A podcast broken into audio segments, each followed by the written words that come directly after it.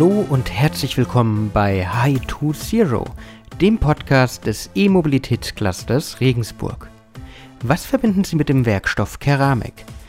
Keramik bietet mittlerweile eine breite Palette an Einsatzmöglichkeiten. Neben den Gebrauchs- und Ziergegenständen, an die Sie vielleicht als erstes gedacht haben, ist Keramik als Bauteil oder Werkstoff in unterschiedlichsten Branchen sehr gefragt. Mein Name ist Alexander Pinker und heute haben wir einen Gesprächspartner, der uns mehr über die Bedeutung des Hochleistungswerkstoffs erzählen wird. Ich freue mich, Bernhard Kühn, den Geschäftsführer der Ceramic Precision GmbH, zu Gast zu haben.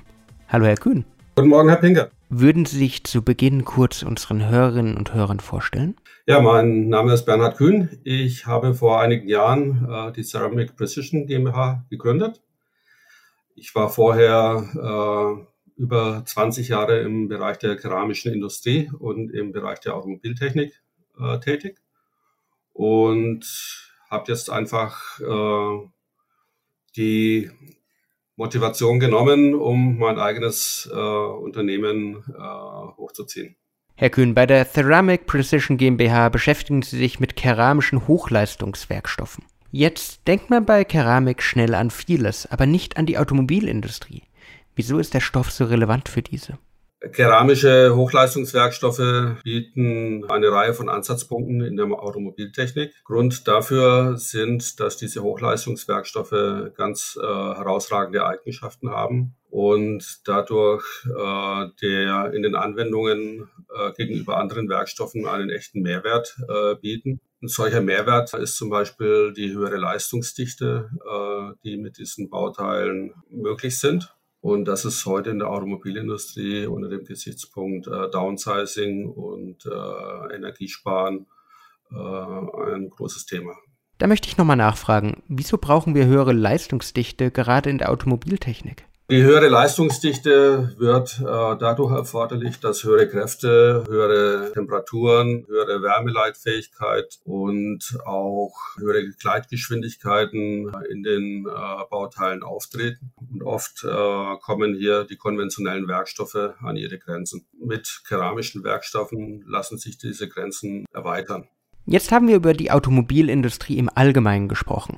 Wenn wir das Ganze jetzt etwas einschränken, bringt Keramik hier auch in der Elektromobilität und bei wasserstoffbetriebenen Brennstoffzellen ebenfalls einiges an Vorteilen. Welche Einsatzbereiche findet der keramische Hochleistungswerkstoff in Elektroautos und bei Wasserstofffahrzeugen? Also auch im Bereich der Elektromobilität äh, werden Eigenschaften wie Isolation, Spannungsfestigkeit, Hochtemperaturfestigkeit äh, äh, benötigt. Teilweise in den Zulieferteilen, teilweise aber auch in der Ausrüstung, zum Beispiel beim Testen der Module. Und hier lassen sich mit keramischen Bauteilen auch für die Serienproduktion viele Aufgaben lösen. Ein Beispiel dafür sind keramische Prüfstecker, die beispielsweise in Testgeräten zur Prüfung von Hochstrom- oder Hochspannungsmodulen ihren Einsatz finden. Jetzt haben wir so viel Positives über die Keramik gehört. Gibt es auch Gründe, die dagegen sprechen? Ja, es gibt auch äh, immer wieder Gründe, die gegen äh, den Einsatz von keramischen Bauteilen sprechen. Da ist zum einen häufig der Preis. Keramische Werkstoffe äh, werden mit einem sehr aufwendigen Prozess hergestellt und können daher schon äh, nicht billiger sein als ein vergleichbares Bauteil, zum Beispiel aus Kunststoff oder Metall. Auf der anderen Seite äh, bieten aber diese keramischen Werkstoffe einen technischen Mehrwert. Und dieser Mehrwert rechtfertigt auch einen höheren Preis, weil er dem Konstrukteur erlaubt, äh, hier die Kosten zum Beispiel anderweitig zu senken, indem er zum Beispiel eine bestehende Konstruktion beibehalten kann und lediglich ein Bauteil austauschen muss. Oder aber er kann die Zuverlässigkeit, die Leistungsfähigkeit seiner Konstruktion erweitern, indem er einfach hochwertigere Werkstoffe einsetzt.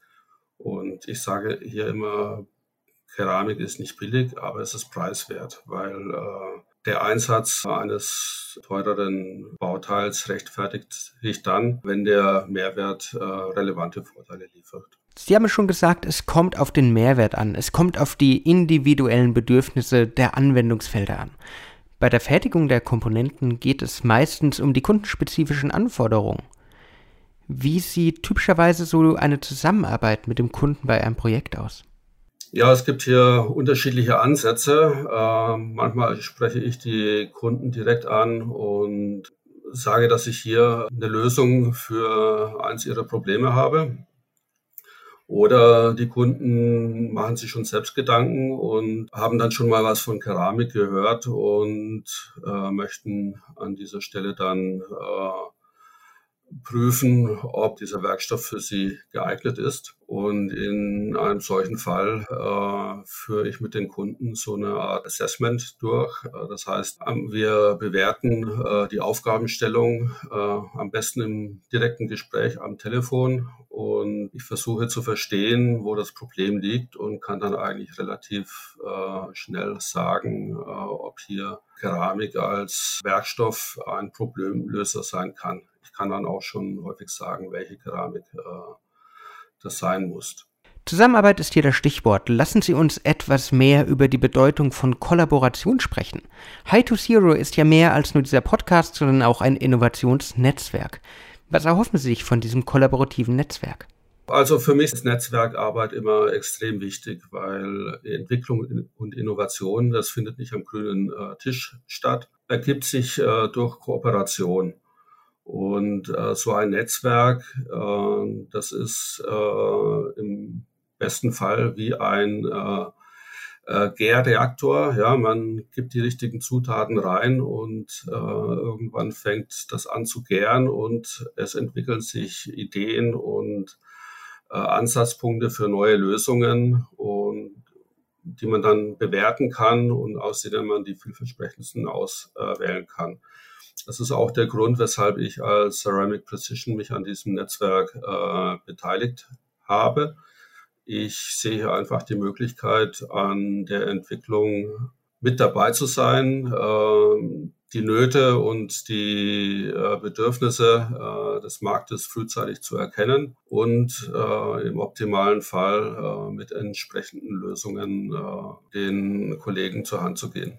Welche Projekte möchten Sie gerne gemeinsam angehen? Also was ich mir speziell erhoffe, sind Anregungen für neue Anwendungen, ähm, aber eben auch äh, als kleiner Regelkreis eine Rückmeldung, äh, wenn sich zum Beispiel Ideen äh, mal nicht so realisieren lassen.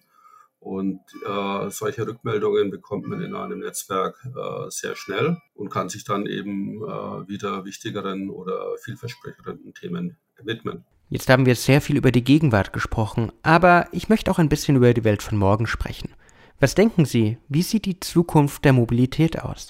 Tja, ich rechne fest damit, dass die äh, Mobilität nicht weniger werden wird. Sie wird bleiben und wir müssen uns Gedanken machen, äh, damit das Ganze auch nachhaltig und äh, zukunftsfähig wird. Die Elektromobilität wird hier sicherlich nur ein Baustein sein. Ähm, das Thema Wasserstoff bin ich überzeugt, wird an äh, Relevanz gewinnen. Und ich wünsche uns nur äh, allen rasch Erfolg, um hier zu ähm, marktfähigen Produkten zu kommen.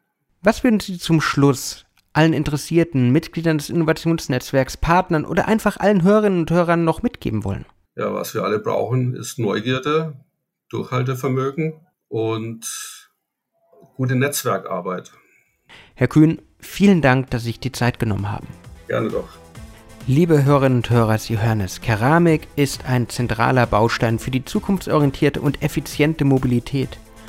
Heute konnten wir sehr viel über die Möglichkeiten der innovativen Komponenten erfahren und einen Blick hinter die Kulissen der Ceramic Precision GmbH werfen. Das war's auch wieder mit High to Zero. Ich hoffe, Sie konnten wieder einiges für die Zukunft mitnehmen.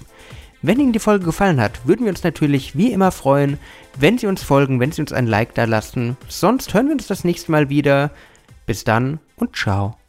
Tschüss alle miteinander.